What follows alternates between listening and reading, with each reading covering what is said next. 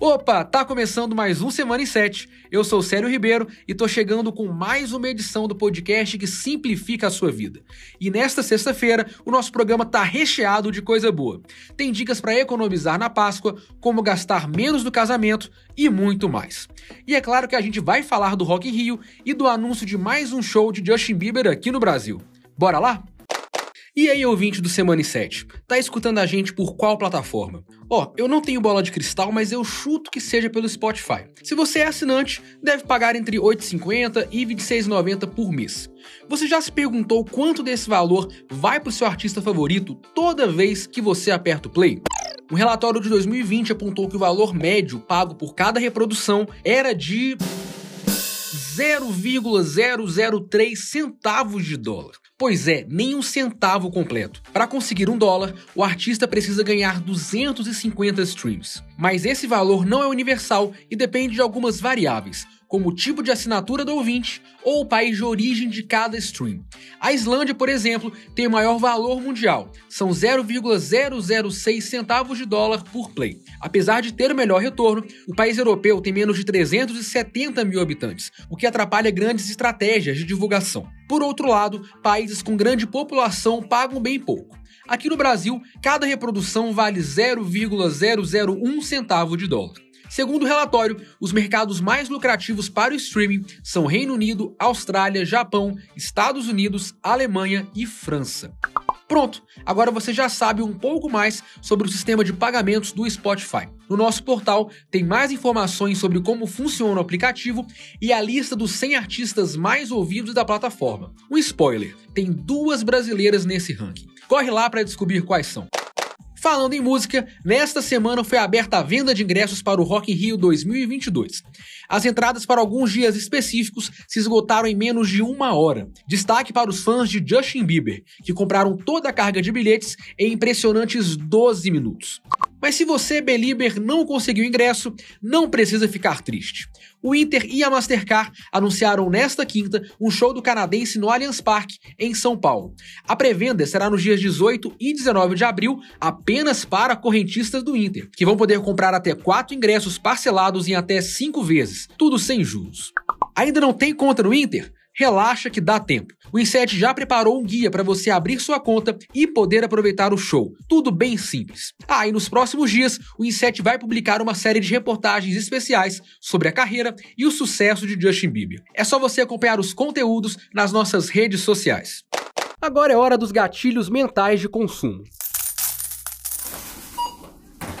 Ah, esse barulhinho de loja dá até uma coceira no bolso, né?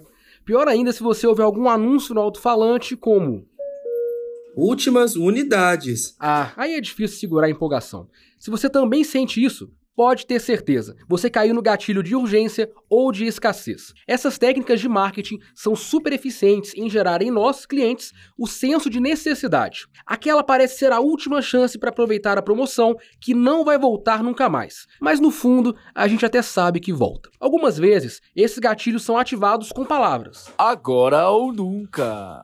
Outras vezes, com desenhos ou números, como o cronômetro que costuma aparecer nas promoções em lojas virtuais. E outras vezes ele surge do instinto de sobrevivência humano. É só lembrarmos da galera que correu para o mercado no início da pandemia para estocar papel higiênico.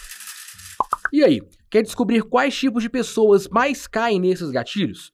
E ainda aprender como identificar essas técnicas de vendas e evitar compras por impulso? Basta ler a matéria mais recente da nossa série especial sobre os gatilhos mentais de consumo. Acesse a aba Dinheiro do Portal Inset ou clique aqui no link da descrição. Olha a promoção! Troca de alianças, chuva de arroz e o tradicional beijo selando a união. Casamento é uma decisão que envolve muita preparação antes e depois da cerimônia, mas como tudo no mundo, também envolve dinheiro.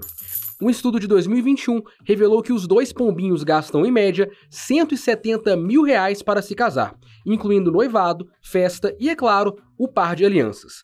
E isso sem contar os gastos que surgem após a união, até porque quem casa quer casa. Mas é possível economizar na hora da festa, simplificando as decisões e seguindo a regra dos dois P's: pesquisa e planejamento. Por exemplo, escolher um espaço com boa acústica vai te ajudar a economizar nos equipamentos de som. Se o local tiver decoração natural, melhor ainda, pois você gasta menos com os ornamentos. Inclusive, considere trocar as flores naturais pelas artificiais. A diferença no bolso é grande.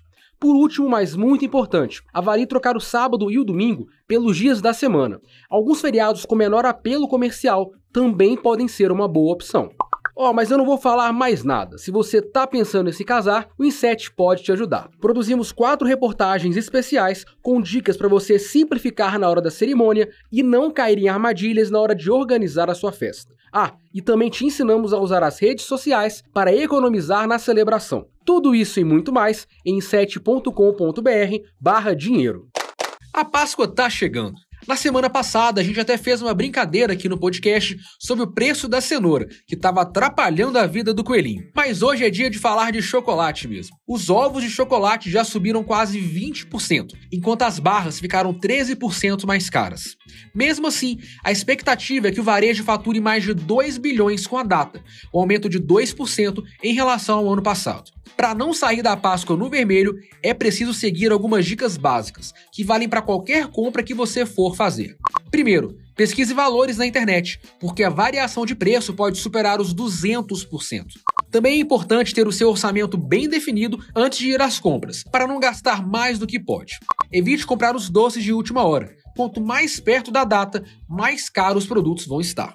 E a mais famosa de todas, avalie trocar os ovos de Páscoa por barras de chocolate. Inclusive, você pode aproveitar esse momento para falar de finanças com as crianças e explicar que com o preço daquele ovo de Páscoa infantil bem famoso, que pesa ali 150 gramas, você consegue comprar 14 barras de chocolate, mais de um quilo.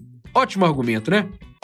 Para terminar, uma dica rápida para você que é mulher e empreendedora e está querendo aprender mais sobre finanças. O Mercado Pago e a Aliança Empreendedora estão promovendo um curso para microempresárias formais e informais interessadas em educação financeira. É o projeto Agora Vai Mulher, que oferece três semanas de aulas gratuitas sobre gestão, precificação, negociação e tecnologias digitais. São 900 vagas para mulheres com mais de 18 anos e faturamento mensal de até 5 mil reais. No fim do curso, as 100 melhores alunas vão para a etapa de aceleração, onde terão apoio personalizado de especialistas.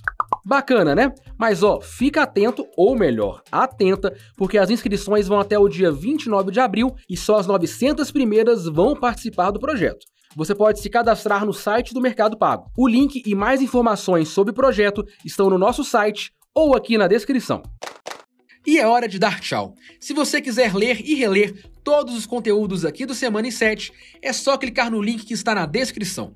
Eu volto na próxima semana, no fim da tarde, trazendo mais um resumo dos principais fatos da semana. E você já sabe, para mais notícias que simplificam a sua vida, acesse inset.com.br. Bom final de semana e até mais. Valeu!